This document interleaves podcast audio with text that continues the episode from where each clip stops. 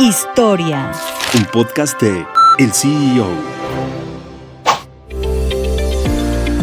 Más de 20.000 sucursales en México, Oxo es la cadena de conveniencia más grande en el país. La primera sucursal de Oxo abrió en Monterrey, Nuevo León, en 1978, con el objetivo de colocar los productos de la cervecería Cuauhtémoc en el mercado nacional. El primer Oxo inició operación con la puesta a la venta de las cervezas de la empresa, además de que se ofrecía junto con botanas y cigarros. Sin embargo, la cadena de conveniencia evolucionó y creció en su modelo de negocio tras el éxito. Como consecuencia, la empresa menciona que han cambiado tres veces su fórmula de negocio, pero manteniendo su esencia, aunque Oxxo es una cadena de conveniencia, sus franquicias no están a la venta porque así mantiene la calidad de la marca. Esto hace que sus ingresos sean un pilar de FEMSA.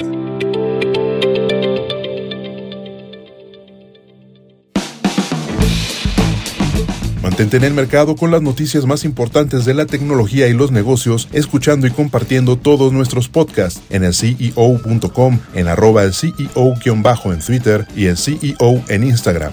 Soy Israel Águila y nos escuchamos la próxima.